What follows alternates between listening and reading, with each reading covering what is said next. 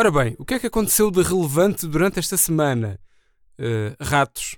Pois é, os ratos, ou ratazanas, consoante os gostos e os tamanhos, foram as grandes estrelas, a começar por aquela ratazana gorda que ficou presa numa tampa de esgoto da Alemanha, uma coisa que provocou grande comoção pública e que levou à intervenção de bombeiros e autoridades várias com vista ao salvamento.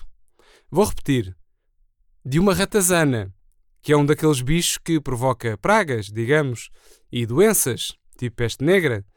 Uh, mas pronto, uh, o salvamento foi festejado uh, pela ratazana alemã.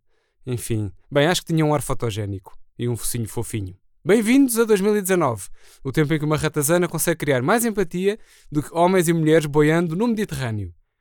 mas pronto, chega de azedume e amargura, que este podcast é uma coisa festiva, é uma coisa até uh, galhofeira, tal como a realidade que tanto inspira as nossas notícias.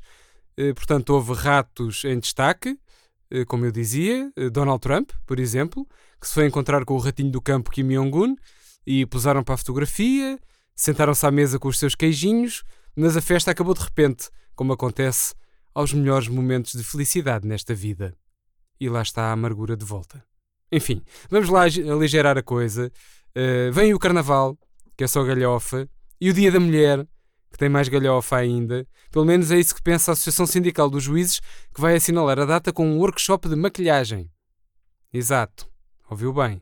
E não, ainda não comecei com a revista de imprensa Inimigo Público, lá porque se andam a discutir eh, decisões terríveis em matéria de violência de género e etc., como as do juiz Neto Moura, não quer dizer que não se possa brincar às mulherzinhas, e aos blushes, e aos eyeliners. Adiante.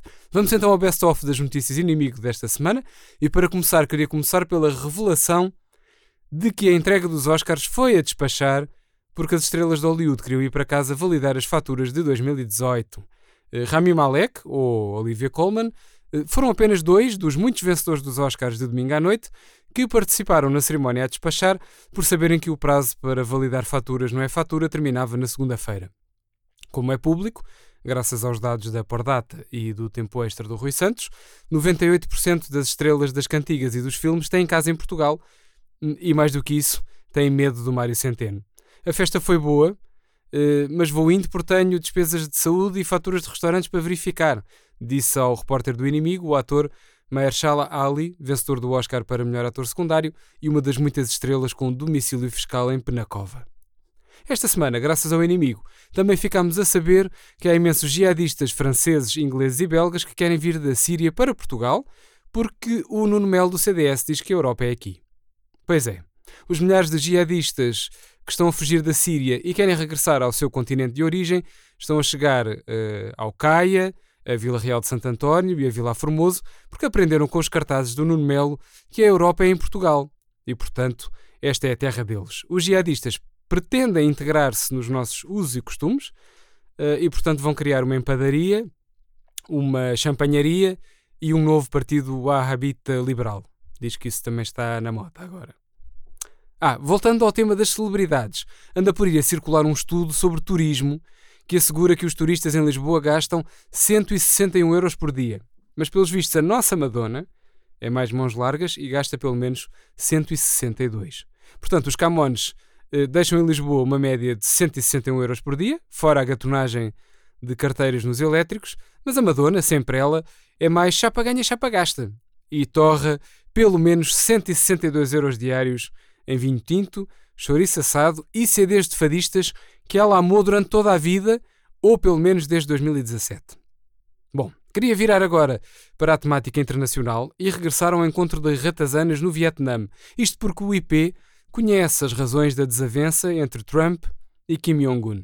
Afinal, segundo o nosso enviado especial a Hanoi, a cimeira Estados Unidos-Coreia do Norte terminou sem acordo porque Kim Jong-un recusou as tabelas de ADSE apresentadas por Donald Trump. Às vezes é preciso ir embora, declarou o presidente dos Estados Unidos ao IP, eh, já a tirar a gravata, para se enfiar no solário do Air Force One. Eh, o final repentino da cimeira entre Trump e Kim só se surpreendeu quem não viu o querido e fofo líder norte-coreano a comer todas as bolachas dos pratinhos postos na mesa, incluindo as da delegação norte-americana. Mas, ao que o IP apurou, mais Marcos Mendes e o Rui Santos, uh, Kim Jong-un e Trump não chegaram a acordo sobre as comparticipações da ADSE, uh, pelo que houve uma espécie de arrebenta à bolha, que para já só beneficia os hospitais privados e a corrida aos armamentos. E bom, está na hora de me dedicar à nossa edição em papel desta sexta-feira. Não se esqueça de comprar o jornal humorístico público, que traz a gente lá dentro, e a nossa edição em papel anuncia em exclusivo que o assédio dos tribunais sauditas levou o Tribunal da Relação do Porto a aumentar a cláusula de rescisão do juiz Neto de Moura. A verdade é que os acórdãos de tribunais que perdoam violadores ou agressores de mulheres, que são vários e não apenas os de Neto de Moura, eh, podem dar um valente boom nas exportações portuguesas para muitos mercados. Depois de o Moura ter suavizado a pena a um marido que rebentou o tímpano à mulher, eh, porque sei lá, o Código Penal de 1886 não previa pulseiras eletrónicas. Uh, Soube-se que as t-shirts com a frase O adultério da mulher é um atentado à honra do homem são as mais vendidas nas lapidações de adúlteras na Arábia Saudita. O assédio de tribunais sauditas levou então a relação do Porto a aumentar a cláusula de Neto Moura e também dos juízes que mantiveram uma pena suspensa de dois criminosos por entenderem que houve, vou citar, sedução mútua num caso de violação carrega Portugal. Ainda em relação à estrela do momento nos tribunais portugueses, o IP em papel revela que o juiz Neto de Moura suavizou o seu extremismo religioso e passou a julgar adúlteras segundo o amor de perdição de Camilo Castelo Branco. Isto quer dizer que, no fundo, o círculo fechou-se. Uh, Camilo Castelo Branco esteve preso na cadeia da relação do Porto, devido ao caso de adultério com Ana Plácido, e o Neto de Moura, que não aprecia adúlteros, tem um emprego precisamente no Tribunal da Relação do Porto. O juiz desembargador, que ainda vive no século XIV, foi sensível à censura pública das suas decisões e decidiu substituir o Código Penal de 1886 pelo amor de perdição, eh, quando se inspira nas sentenças sobre violência doméstica. Enquanto a relação do Porto não é transformada num parque temático sobre a vida na Idade Média, Neto de Moura vai continuar a proferir sentenças inspiradas pelos amores de Simão e Teresa, apesar de uma outra recaída, eh, como aquela de ter dito que o tal marido agressor não sabia que ia arrebentar o tímpano à mulher porque não era otorrinolaringologista. Coitado, o homem se calhar nem sequer teve culpa. Pronto, termino por aqui este episódio do podcast Inimigo Público. O meu nome é Pedro Vieira e regresso para a semana se o juiz Neto de Moura me mantiver em liberdade. Abracinhos.